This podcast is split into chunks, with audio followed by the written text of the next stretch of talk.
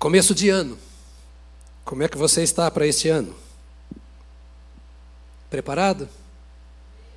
Preparado para um novo ano? Para novos desafios? Para novas oportunidades? Para novas bênçãos? Temos o nosso tema. Cadê o tema do ano? Joga na tela para os nossos irmãos não se esquecerem de forma alguma, não é? Isso, olha. Um corpo saudável que cresce e edifica a si mesmo. Um corpo que cresce e edifica a si mesmo. Se você continuar o verso, vai dizer em amor. Não é? Um corpo que cresce e edifica a si mesmo. Se você não ouviu a mensagem da vigília, do dia 31, é necessário que você ouça, porque a mensagem do dia 31 ela vai, é o chute inicial, é a arrancada para todas as mensagens que virão durante o ano. Esse ano nós teremos um ano muito simples como igreja. Aliás, o nosso lema já há muitos anos é esse: simplesmente igreja. Significa nós não queremos ser outra coisa a não ser igreja. Eu não sou igreja. Eu sou membro de uma igreja. Mas quando nós nos juntamos, nós somos igreja. A igreja é o ajuntamento dos salvos. A igreja é o ajuntamento das pessoas que decidiram seguir a Jesus. E decidiram seguir a Jesus porque tiveram um encontro com Jesus. E neste ano nós vamos ser muito simples nas mensagens, porque nós queremos que todos os membros da Igreja Batista do Povo e cada membro da Igreja Batista do Povo esteja envolvido com a vida da igreja, como igreja, onde quer que ele esteja. A igreja não tem muitas coisas para fazer. A gente tem um punhado de ministérios para ajudar você a fazer alguma coisa. Cada membro tem o seu dom, cada membro tem o seu chamamento, cada membro tem a sua experiência, que não é igual necessariamente à experiência do outro. A única coisa que deve ser igual é que todos nós devemos, a partir da experiência que temos com Deus, servir ao Senhor, para a glória de Deus e para o bem dos homens. Ninguém tem que ser igual ao outro. Ninguém é maior e ninguém é menor que o outro. Nós somos um povo como um corpo que está ali, um corpo que cresce, mas os, cor os corpos têm os seus membros, membros saudáveis e membros não saudáveis. Enquanto eu estava gravando a mensagem, estávamos gravando o culto aqui, porque fizemos o culto todo, na, quarta-feira, não foi? Na quarta-feira à noite, enquanto estávamos gravando aqui, para a vigília do dia 31, a minha esposa estava no hospital passando por uma cirurgia. Eu estava sob uma pressão violenta aqui. A minha esposa acha de vez em quando que ela ainda é adolescente. Eu não sei quantos de mais de 60 anos aqui pensam assim, mas uma das, das virtudes do mais velho é pensar que ele não é aquilo que os outros pensam que ele é, um velho. Né? E ela estava ajudando a funcionária a colocar uma mala no, no, no guarda-roupa lá em cima, arrumando o quarto da minha sogra, minha jovem sogra que mora comigo, ela tem 87 anos. Então, ela estava na escada e colocando, quando ela foi descer, ela esqueceu que estava na escada, do terceiro degrau. Então, ela desceu com toda a força do corpo e quebrou o pé. E eu tive que levá-la para o hospital correndo, e depois vim para cá, e ela estava passando, quebrou o, o metacarpo, dois dedos aqui, e como a idade já não é lá aquelas coisinhas, então tinha um pouquinho lá de osteoporose e deu muito trabalho para fazer o serviço. Então são 90 dias de gelo, 30 sem pôr o pé no chão, aquela coisa, etc. Às vezes nós esquecemos o que nós somos, e isso pode causar acidente. E uma das piores coisas que acontece é quando o crente esquece que ele é crente. Hum, mas é tanto acidente grave. Às vezes não quebra só o pé, quebra o pescoço, quebra a coluna. Ele fica, na linguagem do famoso ministro Magre, imexível. Né?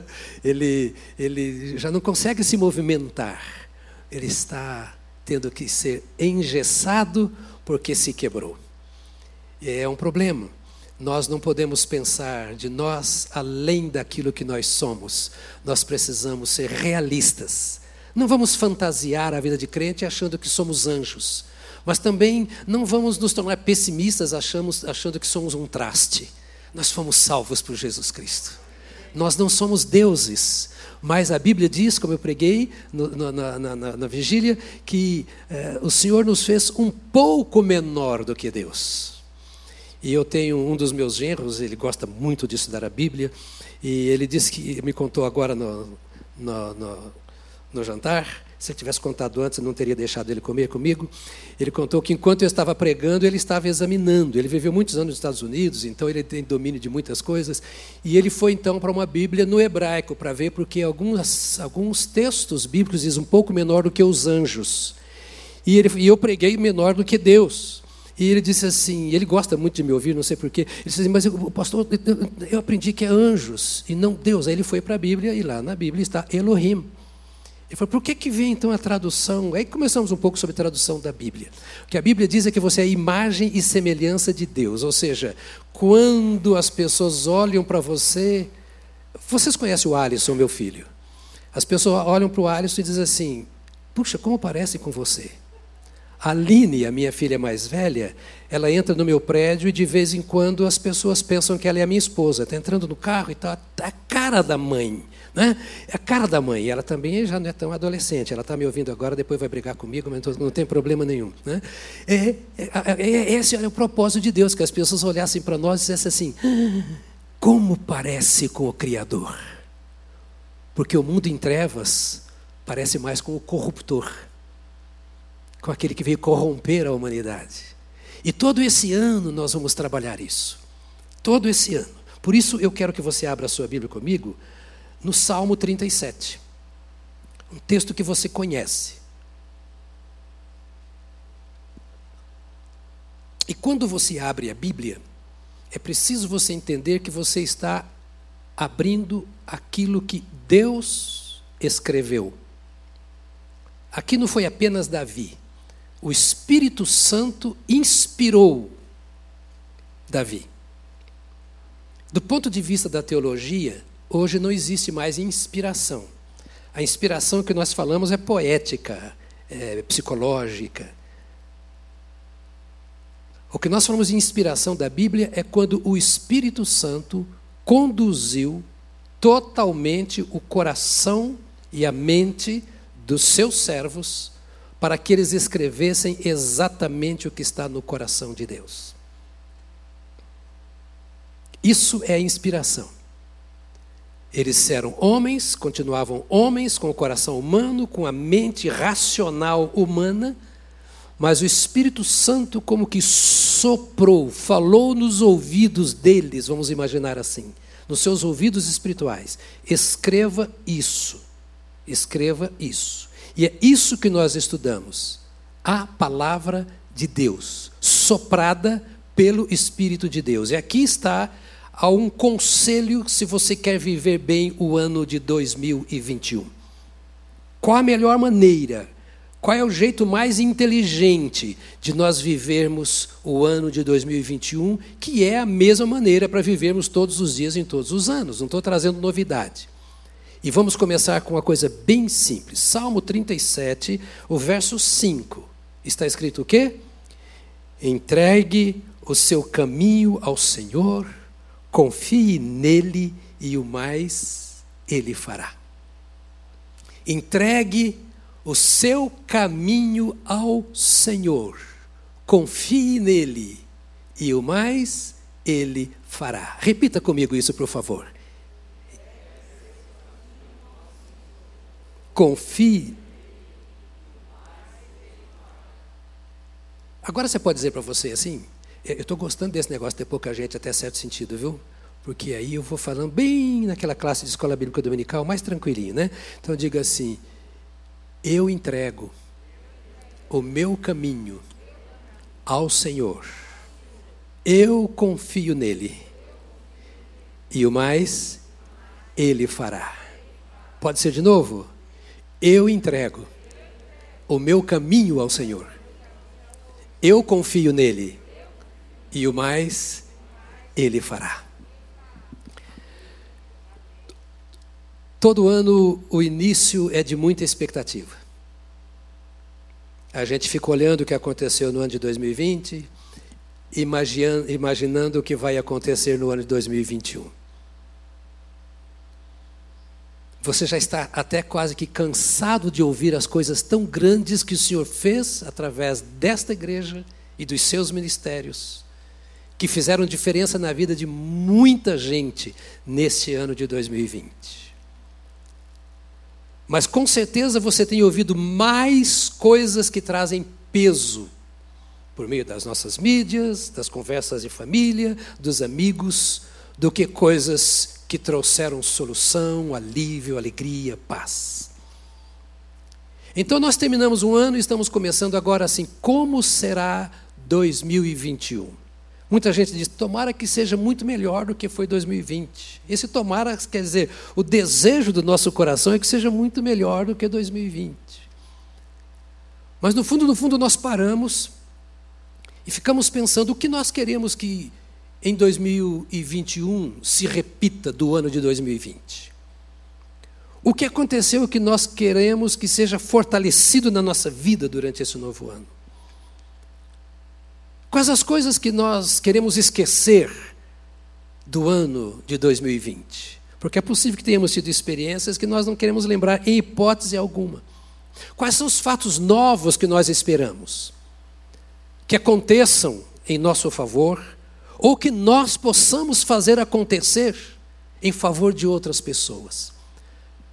Qual, é a, qual será a nossa postura para que coisas diferentes aconteçam? Qual será a nossa ação para que em nossa casa, no trabalho ou qualquer lugar, é, coisas diferentes aconteçam? Como é que nós vamos tratar as novidades que virão e não sabemos quais serão as novidades? Será que a Covid continua?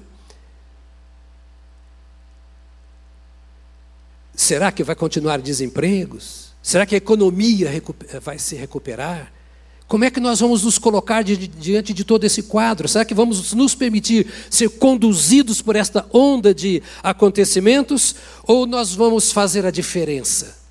Nós vamos pensar sobre a família, vamos pensar sobre a economia, vamos pensar sobre emprego e desemprego, vamos pensar sobre escola, nós vamos pensar. Há muita coisa que nós temos que pensar para esse próximo ano que chega aqui. Como é que nós vamos trabalhar a questão de por que, que o injusto prospera e o justo às vezes sofre e não prospera. Tem um ano pela frente. Toneladas e toneladas de alimentos nós distribuímos como Igreja Batista do Povo neste ano. E se você ouviu a palavra do pastor Paulo inicial no culto desta vigília, já no último dia útil do ano, nós recebemos mais seis toneladas de alimentos para distribuir com o povo. Estamos com cerca de 10 toneladas armazenadas. Pra... Olha que coisa linda. Eu, eu, eu, me, eu vou confessar a você, que às vezes eu perco o sono, eu fico rolando na cama, pensando: meu Deus, eu não podia imaginar que o Senhor iria fazer tanta coisa através da Igreja Batista do Povo no ano de 2020, nessa crise. Mais uma vez eu digo: como foi profético o tema que nós escolhemos para o ano de 2020? Servir mais, servir mais, servimos, servimos, fizemos muita coisa maravilhosa. Mas de repente ficamos pensando: quantos irmãos perderam emprego? Quantos irmãos perderam a condição de pagar aluguel? Irmãos que oram, irmãos que jejuam, irmãos que santificam a vida. E quantos ímpios ficaram mais ricos? Parece que cada dia nós brigamos um pouco com o contraste do certo e errado, o bom e o ruim. É, é, é complicado e a nossa alma fica onde Deus está nesse negócio. Qual a melhor maneira de nós trabalharmos 2021? Está aqui no texto. Transfira para Deus o controle da sua vida. Entrega o teu caminho ao Senhor. Não entregue o teu caminho à política, não entregue o teu caminho à economia, não entregue o teu caminho a outra coisa e a mais ninguém. O salmista, vendo a situação de crise, esse salmista aqui é o Davi, o contexto em que estava vivendo, de perseguição e etc., é, é, é, ele, vai aos pés do Senhor e começa a ter uma comunhão tão íntima, e o Espírito Santo fala com ele e, e fala conosco assim: entrega o teu caminho ao Senhor, confia nele e o mais ele fará. Ou seja, transfira Entrega, quer dizer, transfira o controle dos seus dias, o controle da sua família, do seu emprego, das suas finanças, da sua saúde. Entrega o teu caminho ao Senhor, confia nele e o mais ele fará. O dicionário etimológico Nova Fronteira, quando ele define aqui entrega, ele diz: passar, entregar é passar às mãos de outrem. Passar para a posse de alguém. Entregar é coloque numas mãos ou em mãos capazes de cuidar do que você não está conseguindo cuidar. Dê a outro a autoridade de fazer aquilo que precisa ser feito e você não está conseguindo fazer. Entrega o teu caminho significa entrega a tua vida entrega o teu comportamento, entrega os teus afazeres, os seus procedimentos, as suas causas, os seus problemas, os seus sonhos, as suas experiências, o que presta e o que não presta, o que te ajuda e o que te prejudica, o que te faz bem e o que te faz mal. Tudo aquilo que faz parte da sua vida, porque a vida é um pacote de coisas e vem tudo nela. Vem tudo nela. Vem saúde e vem enfermidade, vem alegria e vem tristeza, vem santidade e vem pecado, vem paz e vem conflito. A vida é uma, um pacote. Nós estamos no mundo que traz todas as coisas e nós nem sempre sabemos como lidar com estas coisas. E o Espírito Santo está dizendo assim: entrega essas coisas a quem sabe cuidar delas. Entrega essas coisas a quem sabe transformar a maldição em bênção. Entrega estas coisas em quem pode trans, é, transformar o prejuízo em lucro. É aquele que transformou a morte em vida, que fez agora do seu sangue a fonte de vida para que você possa viver em paz. Entrega o teu caminho ao Senhor. Eu fui ver a enciclopédia britânica sobre entrega. A Bíblia a gente estuda assim, irmão. Você vai para o dicionário, esse negócio de você ficar lendo a Bíblia, decorando e ouvindo quem fala no rádio, na televisão, não sei onde, isso não é estudar a Bíblia. Estudar a Bíblia é você pegar um dicionário, é você pegar o texto bíblico e entender palavras que você não entende, para que ninguém diga para você, ah, isso é coisa que o pastor colocou na sua cabeça, é coisa que a igreja. Estudar a Bíblia é ouvir a Deus do jeito que Deus falou. Então você vai ao dicionário. O dicionário, a, a, a, a enciclopédia britânica diz a mesma coisa: passar às mãos de outrem. Alguém aqui tem problema?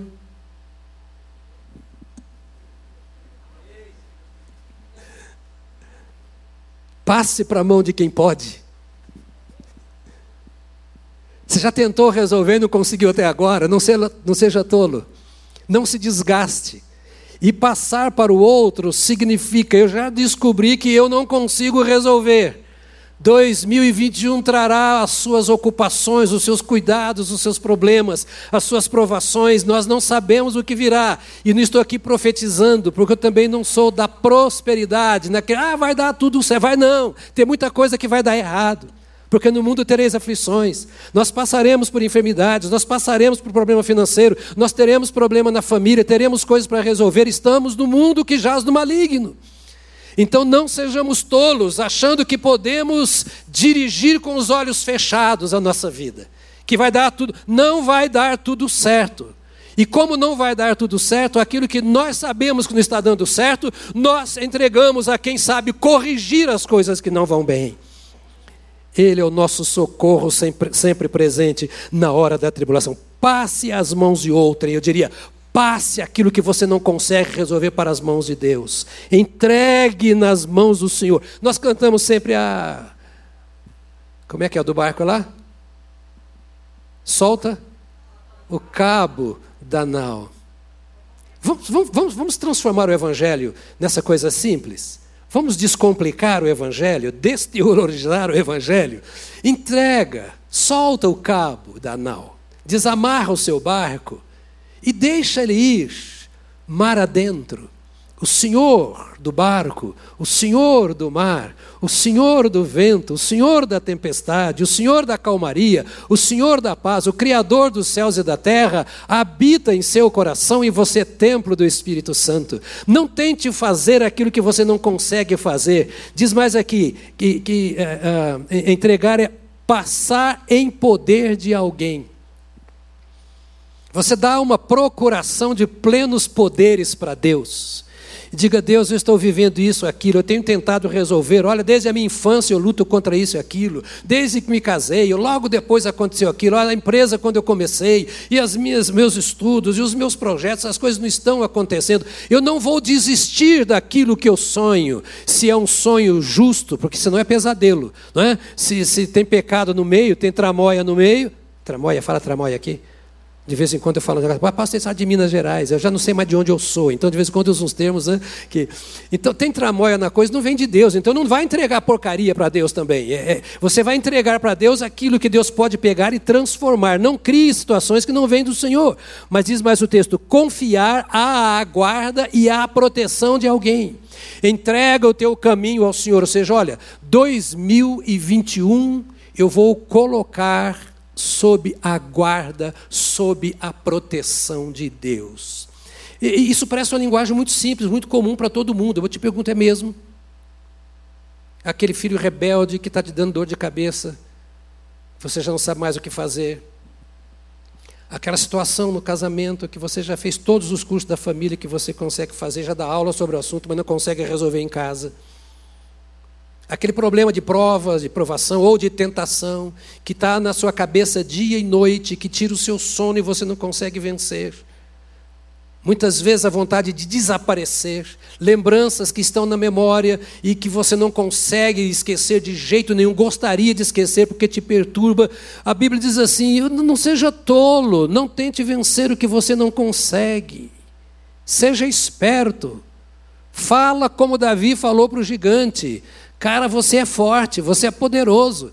Quando eu nasci, você já era guerreiro. Você tem roupa que eu não tenho, você tem arma que eu não sei usar. Não aguento o peso dessas armas suas aí. Você tem uma fama, você é conhecido como um vencedor, eu não sou.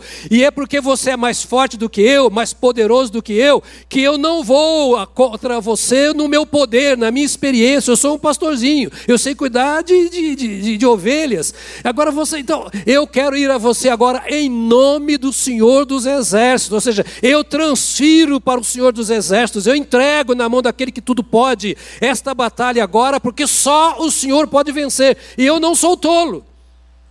Os meus movimentos serão controlados, orquestrados pelo Espírito do Senhor. Eu coloco à disposição do Senhor para isso.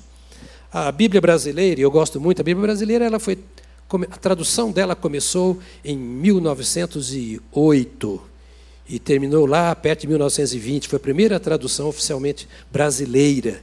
E eu tenho essa tradução antiga. Meu pai era amante da tradução brasileira. Né?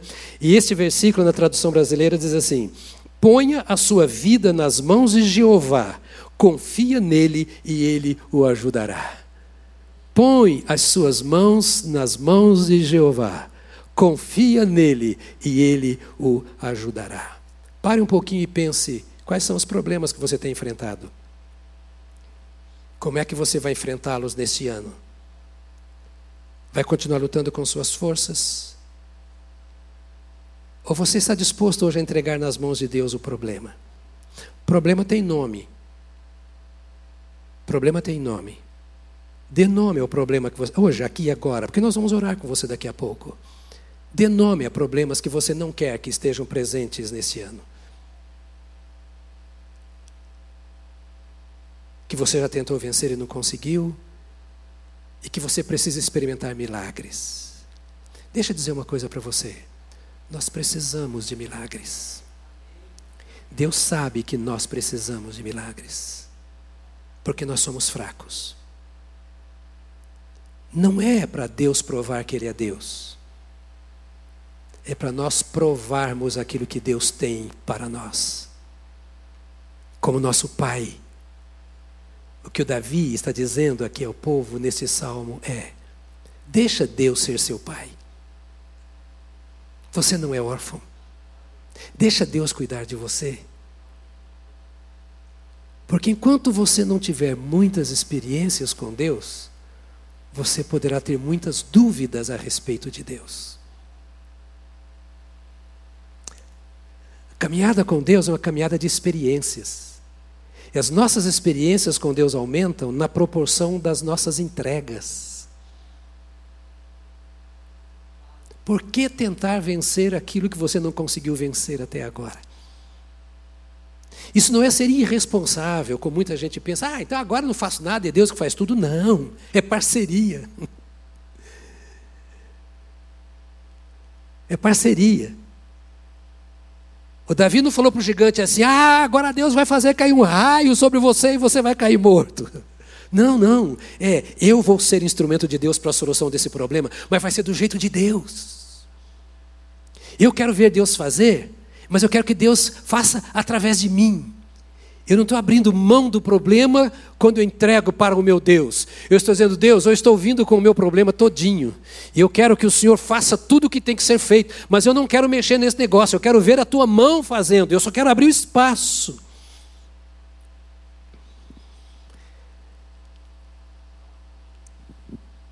Eu acho interessante aqui nesse salmo, amados, que nenhum lugar Davi disse assim: busque a Deus para resolver o problema. Busque a melhor solução para resolver o problema. Essa é uma coisa empresarial e etc.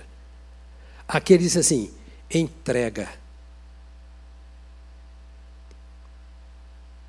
Diga para você, entrega. Eu disse para você que esse ano será uma mensagem simples. Porque tem muito crente perdendo o sono, com ansiedade, precisando de remédio, sem estar doente. Só porque não entrega. O Espírito Santo está dizendo para você hoje: você quer experimentar algo sobrenatural? Entregue. Ah, pastor, mas eu falo em línguas, eu profetizo, eu prego. Não, não é isso. Não, você não é nada. Morra. Considere-se morto. De vez em quando eu digo isso no meu tempo de, brinque... de criança, né? Você também faz isso, né? Teje morto. Teje morto. Entrega. Foi isso que o Senhor disse aos discípulos quando atravessava o mar tempestuoso. Por que, que vocês não creem? Estão comigo há tanto tempo, desde o meu batismo no Jordão, vocês estão acompanhando, vendo tudo que eu faço. Você já ouviu mensagem, você já leu a Bíblia, você já viu milagres. Entrega! Entrega o teu caminho ao Senhor, o teu comportamento, o teu, o teu dia a dia, as coisas. Entrega. É, é lindo poder ouvir isso. Agora, entregar exige confiança. Entregar exige confiança. Se você não confia, você não entrega.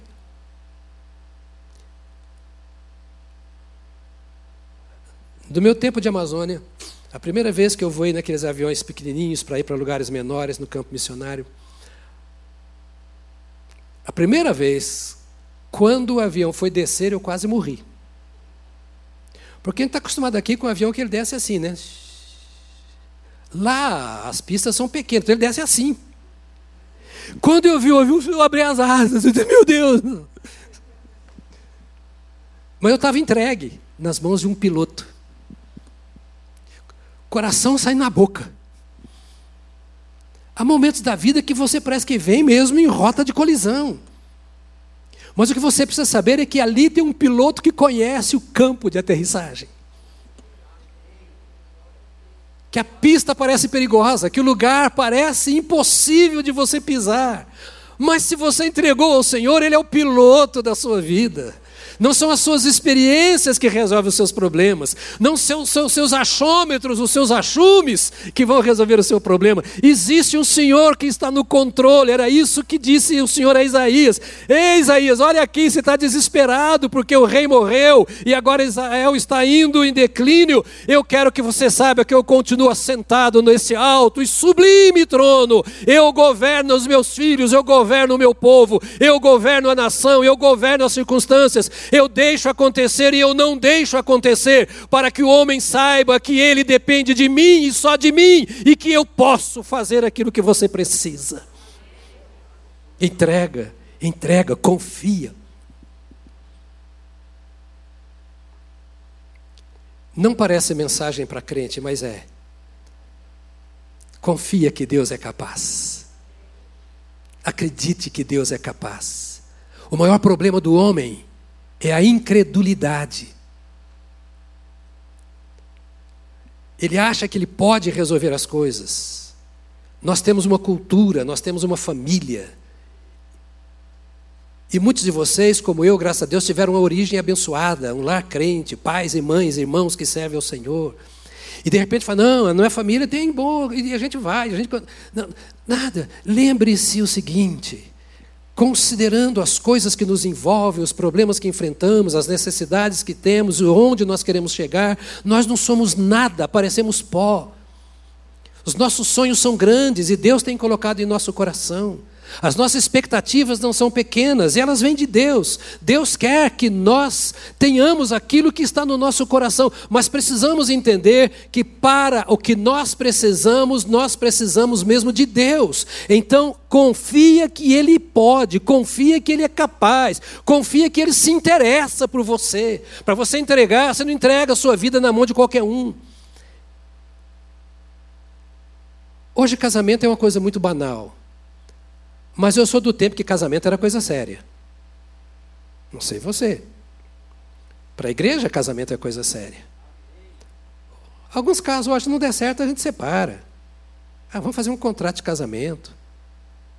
Hoje temos, eu tenho filha, filha, genro, genros advogados e pastores advogados. A gente fica conversando sobre como a lei está hoje. Hoje não precisa, não precisa casar.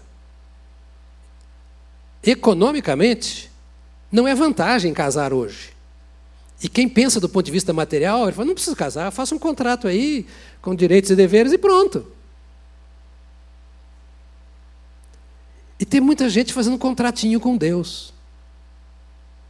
Como esse tipo de casamento, no que nos convém a gente caminha junto, mas da, da, daqui para frente é comigo agora, Senhor. Eu, eu, eu, deixei o Senhor fazer até aqui, mas agora eu, eu tenho experiência suficiente para fazer. Não estou anulando as suas experiências, estou falando para aquelas coisas que você sabe que você está sendo estressado, que você não consegue resolver. Escuta aqui. Deus é Deus de milagres. Financeiros também? Sim.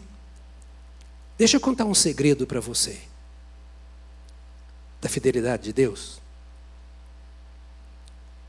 Iniciamos nesta igreja o ano de 2020 com sérias ameaças financeiras na vida da igreja. Você, como membro, precisa se envolver muito e ser muito fiel, porque nós temos muitos missionários, nós temos muitos pastores, nós temos igrejas filhas aqui dentro da cidade. Nosso compromisso financeiro. Você nunca viu a gente fazer apelação aqui, nem na entrega de dízimo, nem de oferta, né? você nunca viu. Nós levamos a sério. Quando a nossa administração veio falar comigo, olha, é, porque eu administro só para o relatório, eu não tenho mais tempo, condição de estar administrando tudo, mas todo dia eu recebo, todo dia, a administração me manda relatório. Pastor, está assim. Eu digo assim, queridos, eu oro e jejuo pelas minhas ovelhas. Vocês orem e jejuem pelas finanças. É problema de vocês as finanças, não é meu. Pergunte ao Alei, todo o pessoal. O meu problema é a ovelha. Esse conselho e não sermão que eu estou passando para você hoje é o meu problema. É mexer no seu coração, para que você se volte para Deus. Não tem nenhum problema com o seu salário, com o seu dízimo, sua oferta, não é problema meu, não sei quem dá dízimo, nenhum pastor sabe, é proibido. O pastor não entra na sala da tesouraria, nem eu entro na sala da tesouraria, nenhum pastor nessa igreja mexe com dinheiro, nenhum. Nenhum. Porque eu entendo que o nosso cuidado não é com coisas, o nosso cuidado é com vidas. É você que importa para Deus. Então você nunca verá, ouvirá apelação aqui na igreja. Nenhum pastor, nenhum obreiro, nenhum funcionário com apelação financeira. Apenas falamos do seu envolvimento, do seu compromisso e etc. E nós começamos o ano assim meio. E aí vem a epidemia. Fizemos as coisas normais. Discutir contrato, renegociar, aquela coisa toda. Não demitimos ninguém por causa da pandemia. Ninguém. Não tivemos um mês no vermelho. Não tivemos um problema financeiro. Ninguém recebeu salário atrasado, nenhum missionário ficou sem no dia, está lá depositado. Nós não devemos nada a ninguém no meio dessa crise tão grande, sem fazermos tantas coisas, a não ser tentar cuidar de você naquilo que nós podemos, porque Deus é fiel. E Deus não trata a igreja de forma diferente do que trata você. Você é parte da igreja de Deus. E Deus está interessado em tudo na sua vida, tudo, em cada detalhe. Ele só pede assim: deixa eu cuidar de você. Você não é capaz de cuidar da sua vida em determinadas circunstâncias. Creia que Ele se interessa por você. A lei mandava relatórios assim, e sempre ele termina o relatório assim: Deus é bom demais. Deus é bom demais. E diz, pastor, está preocupado aqui, pastor. Deus é bom demais.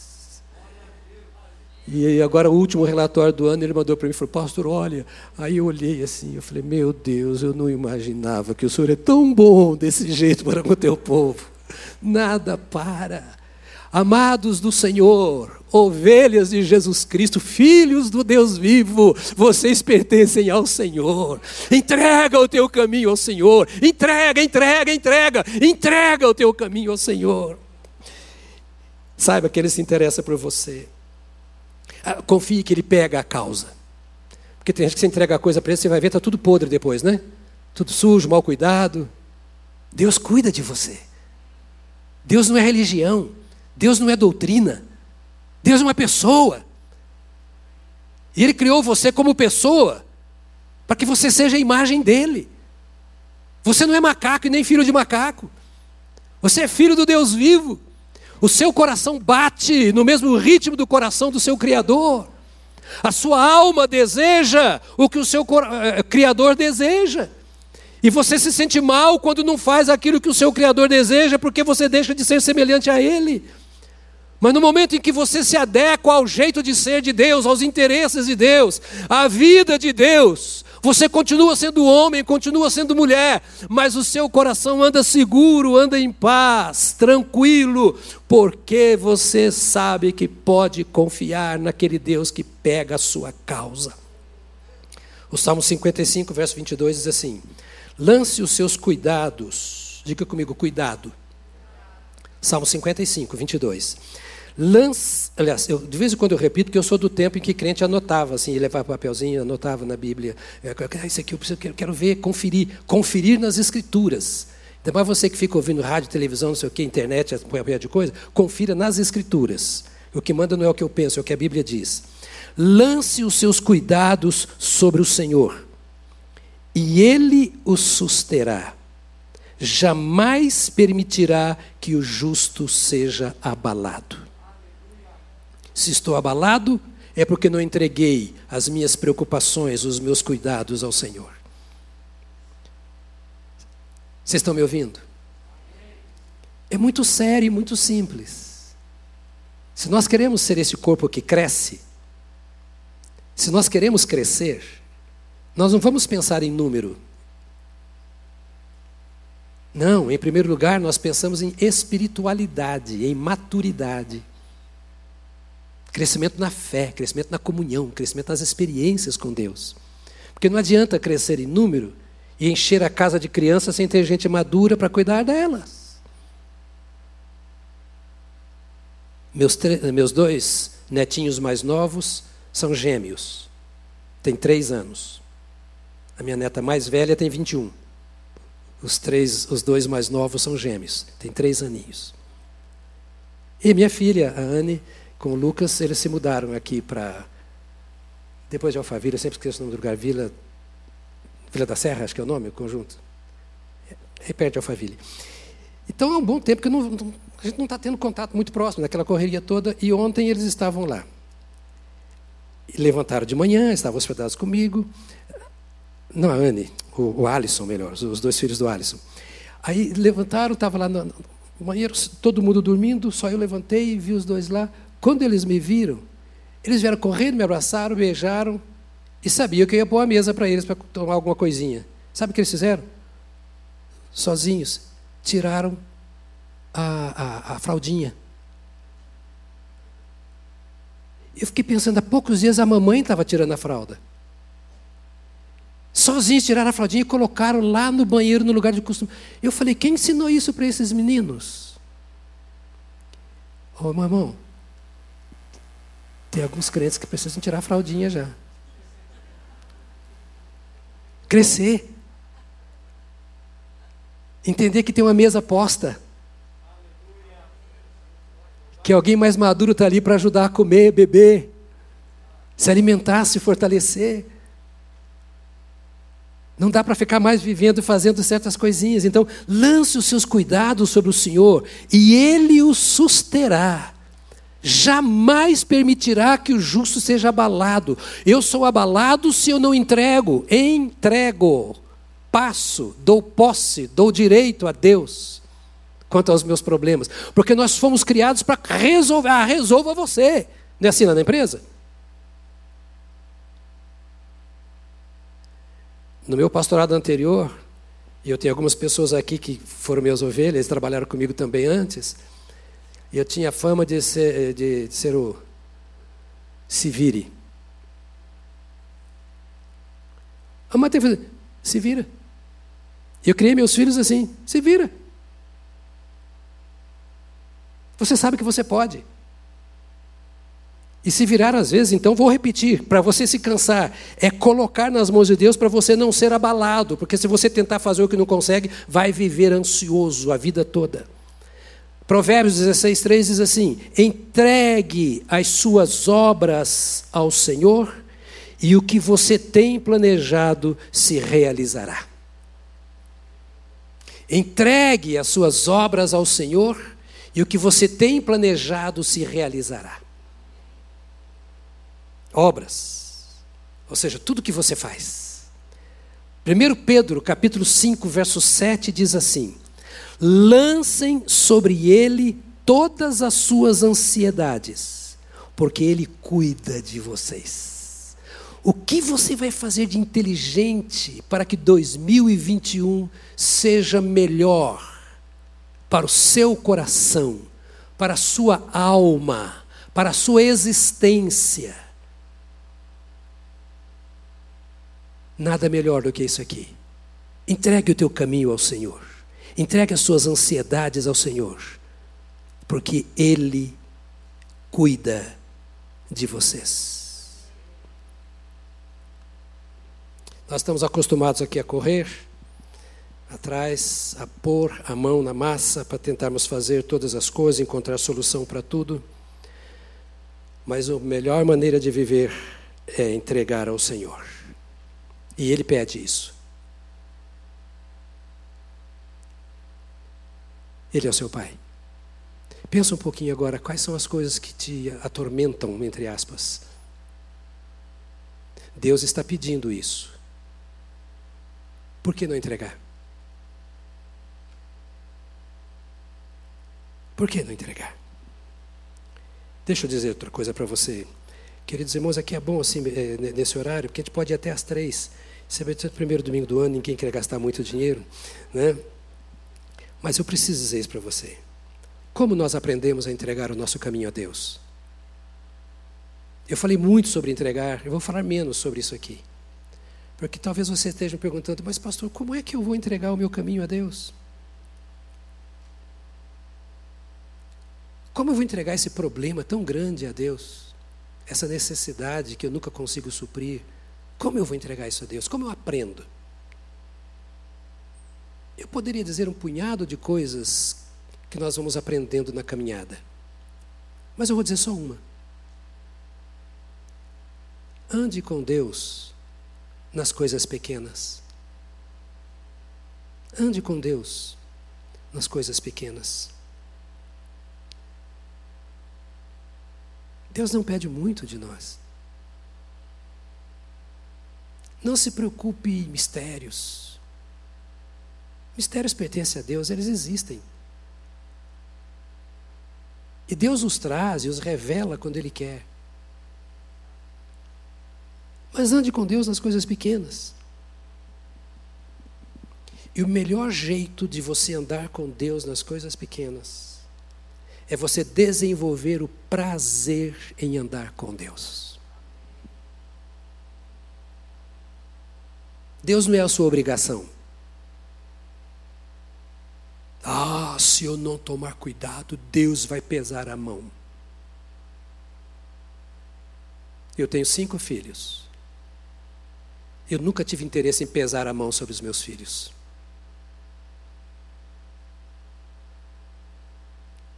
Eu tenho 13 netos.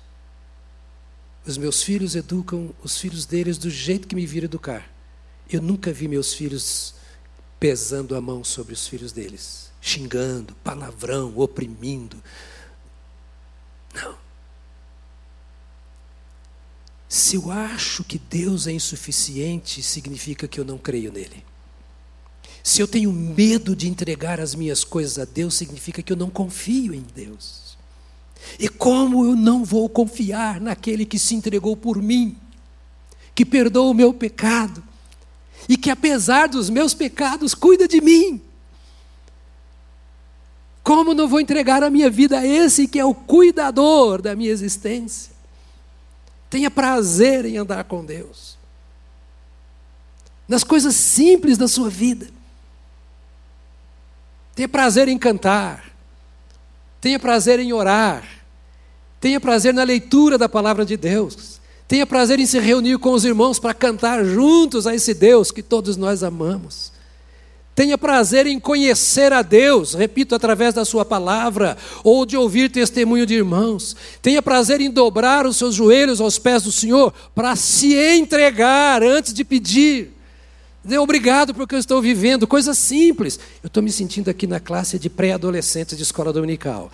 Mas não tem problema, eu falei que vai ser assim esse ano. Porque nós queremos ser tão grandes, já fizemos tanta coisa boa que nós esquecemos de diminuir para que ele cresça. Entende, amados? E a vida complica. Sabe uma coisa que eu gosto na minha família? Os meus filhos já são quarentões, etc. Né? Chega e senta no meu colo. Minhas meninas vêm, tá lá, tá, o marido está lá, os filhos estão lá, ela senta no meu colo, me abraça, me beija, faz cafuné. Porque eu sou pai. Sabe o que acontece? Os netos vêm e fazem a mesma coisa. Agora vocês não veem, né? Porque eles não vêm, porque não podem vir. Mas lembra quando termina o culto aqui? Parece até falta de educação. E eu deixo essa falta de educação, porque eles ficam atropelando todo mundo para me abraçar. E pendura na minha perna, estou conversando com você, vem outra aqui, vem aqui. Porque a gente cria o clima. É isso que Deus quer com você, ser seu amigo. Você não pode ser o pai rabugento, o avô rabugento. Deus não é rabugento. Você não tem ter medo de chorar aos pés do Senhor, de se alegrar, ter prazer de andar com Ele, contar tudo e ser tudo, pois Ele já sabe o que você é. Será que Deus vai me ouvir? Será que eu posso pedir isso a Deus? Pastor, você acha que. Não, não, querido, você é você e Deus te ama do jeito que você é. Então vamos aproveitar essa situação e desenvolver. Como é que começa um, um, um casamento? Estou falando de casamento, não de ajuntamento. Casamento. O moço, a moça querem se casar. Eles começam a olhar seriamente para ver se eles conseguem andar juntos. E a melhor maneira de saber se, sabe, se conseguem andar juntos é saber se tem prazer em estar juntos. Um namoro que vai de briga em briga, a melhor coisa que acontece é acabar logo.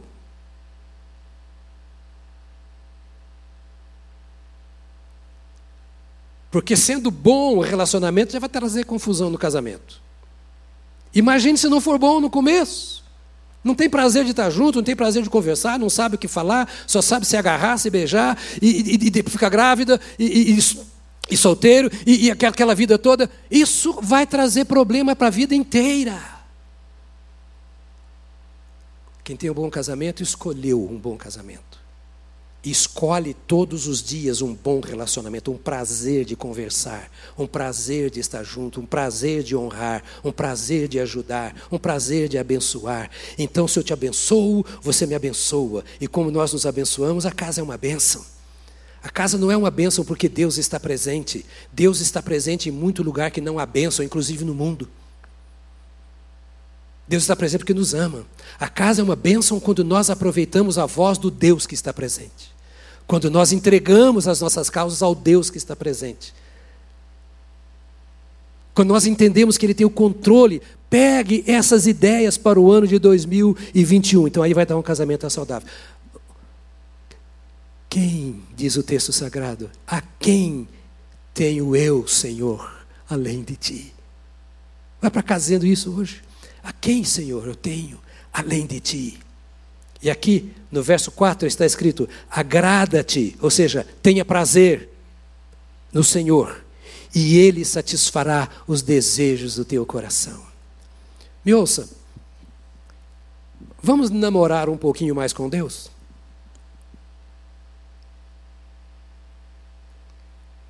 Vamos namorar um pouquinho mais com Jesus? Ele fala que ele é o noivo e a igreja a noiva. Que tal termos um romance com o nosso Senhor? Uma relação de amor?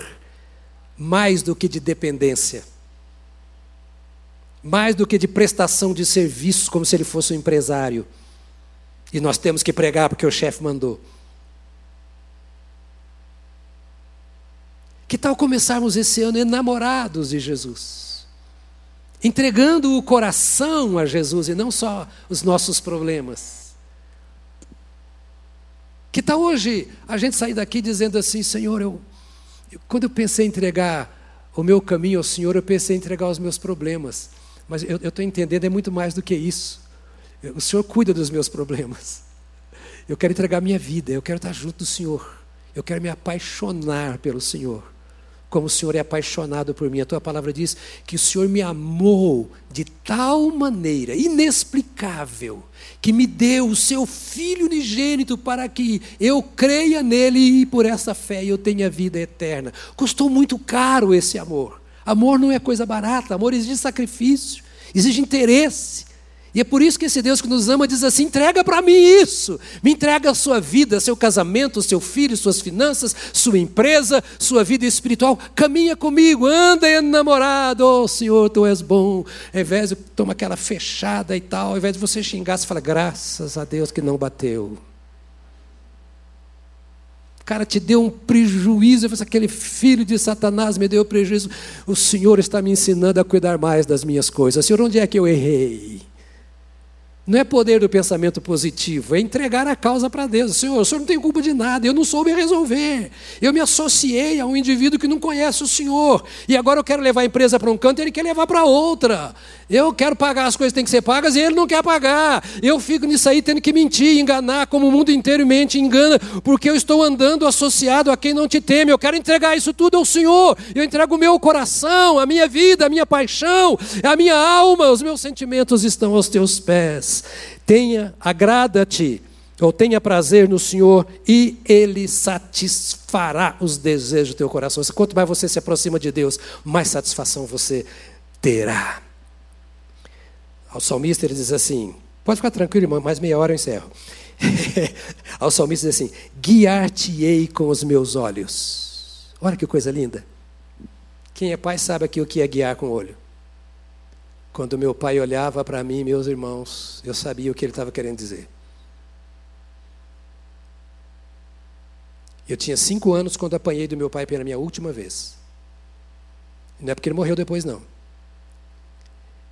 Eu tinha, não era medo, era um respeito pelo meu pai. Era um homem de Deus, um homem muito sério. Que eu me sentia constrangido em fazer alguma coisa que não agradasse o meu pai. Eu era menino, era criança. A mãe é mais severa um pouco. Da minha mãe eu apanhei muito, graças a Deus. Se não tivesse apanhado. Né? Mas eu queria que você se lembrasse isso que está aqui. O pai olhou para onde Deus está olhando e qual está sendo o olhar de Deus para mim nesta condição. De alguém que entregou, de alguém que está retendo. Então nós vamos adquirindo confiança à medida em que vamos andando com Deus. Vamos adquirindo respeito. Estou falando de pequenas coisas. Respeito a Deus. Nós não queremos usar palavrão, não queremos tomar o nome de Deus em vão, não queremos cantar qualquer música, não queremos ver qualquer coisa, não queremos conversar sobre alguns assuntos. Por quê? Porque não interessa aquele a quem nós entregamos a vida. Não é porque queremos ser chatos, estranhos no mundo. Não, é porque não agrada o meu Pai. Agrada-te do Senhor e Ele satisfará os desejos do teu coração. Entrega o teu caminho ao Senhor, confia nele e o mais Ele fará. Ou seja, o meu negócio é com Deus. O que você está fazendo eu não sei. Uma das coisas aqui na nossa equipe pastoral, que não é pequena, é que a gente não se interessa ficar correndo atrás da vida de ninguém. Quando as pessoas vêm procurar, a gente atende. Mas não tem. Eu quero viver a minha vida com Deus. Você deve viver a sua vida com Deus, porque quem salva não é a igreja, não é o pastor, é Deus. Então, vai assim nessa caminhada com o Senhor. Você vai descobrindo nessas coisas simples o andar com Deus. E cada vez você vai conhecendo mais a Deus, experimentando mais a Deus, e Deus transformando mais a sua vida, e você vai confiando neles. Ao ponto de, se Deus mandar você embora, você fala, mas de jeito nenhum.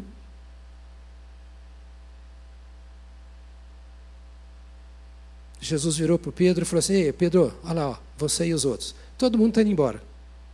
O cara está desviando, o outro é desigrejado, o outro está brigando com a igreja, o outro está brigando com o pastor, está brigando em casa. Está todo mundo aí, vai, não, vai, não vai dar valsa aí. Do jeito que o mundo vai, está indo. Vocês não querem ir também, não?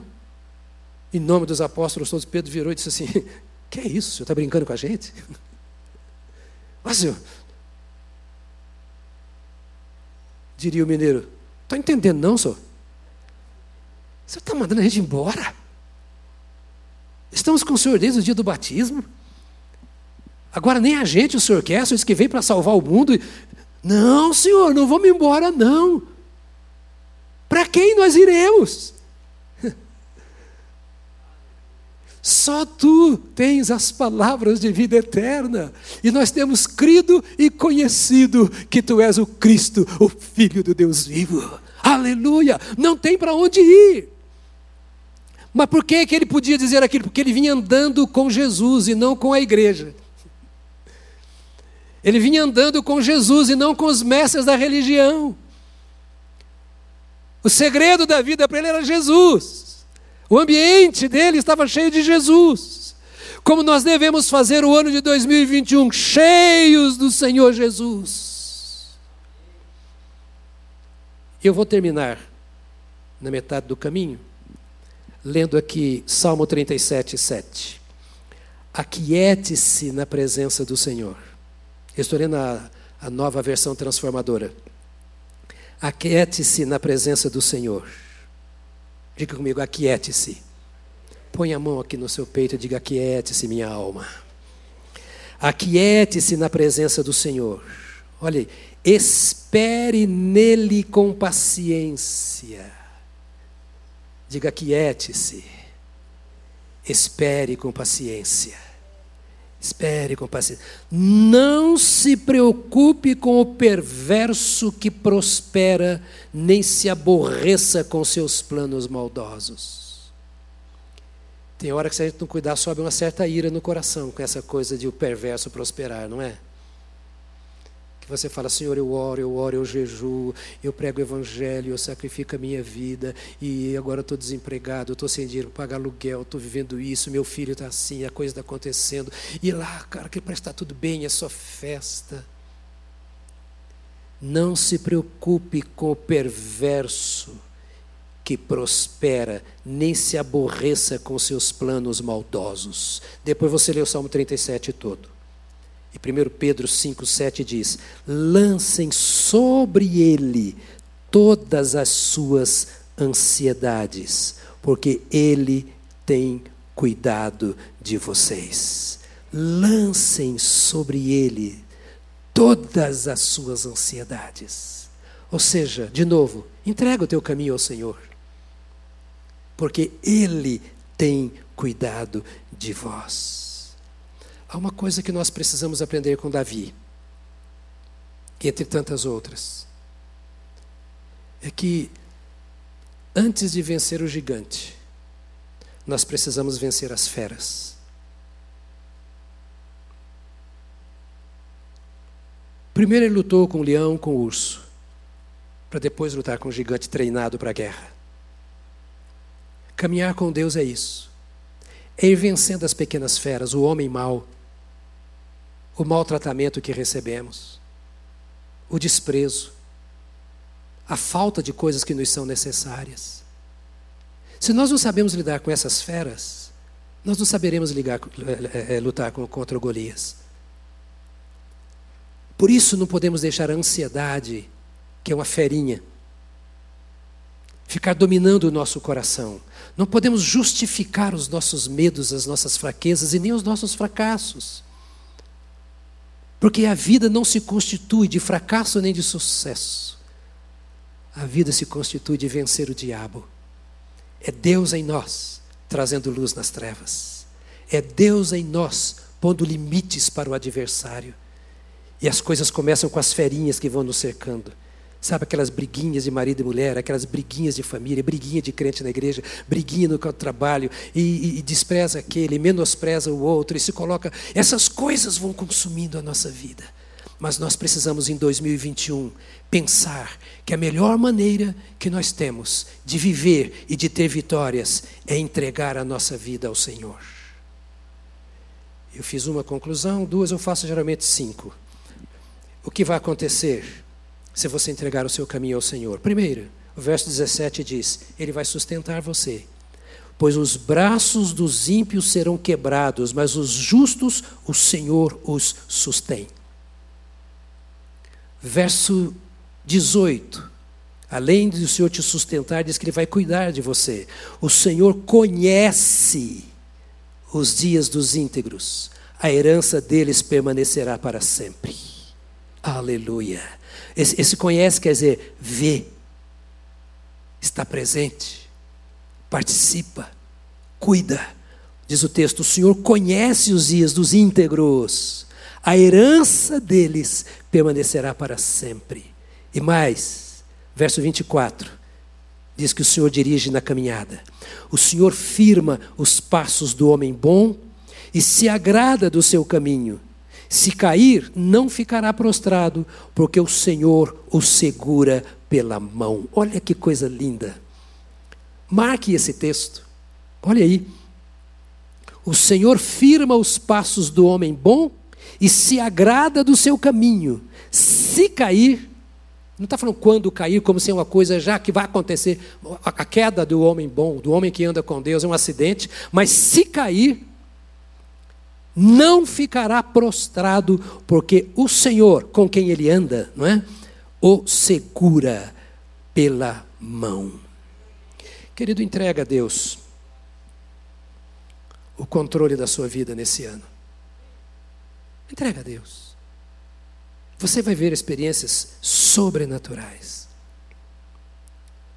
Vai ter a lei de Deus no seu coração que te iluminará em toda a sua caminhada, em todos os seus caminhos. Vai ter a certeza de que Deus estará controlando a sua existência, não importa o que está acontecendo agora, mas que Deus está no controle de toda a situação.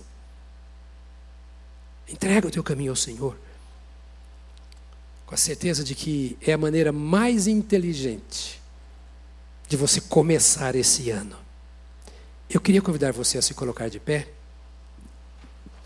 Agora você já me deve hora extra, porque eu passei dois minutos da hora certa, marcada. Então vocês vão me pagar hora extra por esses dois minutos. Mas eu quero que dois minutos é pouco para passar. Quero chamar o pessoal da música aqui. Porque eu não sei quantas vezes você vai ler a Bíblia nessa semana. Você não sabe a carga que eu carrego no meu coração com relação ao que eu falo para você aqui. Às vezes até eu fico um pouco preocupado por estarmos na internet, que eu tenho vontade de dizer algumas coisas que na internet eu não posso falar porque vou interpretar mal, porque não caminham conosco. Mas o meu sonho é que você saia daqui para essa semana de entrega ao Senhor, de todas as coisas, inclusive da vida, de saber que Deus está no controle. Eu quero que você seja de verdade discípulo do Senhor Deus, filho Discípulo é aquele filho que, que gosta de conversar com o pai, dizer assim: como é que você venceu isso? Como é, né, como é que a gente caminha, Senhor, da melhor forma? Nós vamos cantar de novo um dos hinos que nós cantamos. E depois eu vou orar com você para deixar você embora. Pode ser?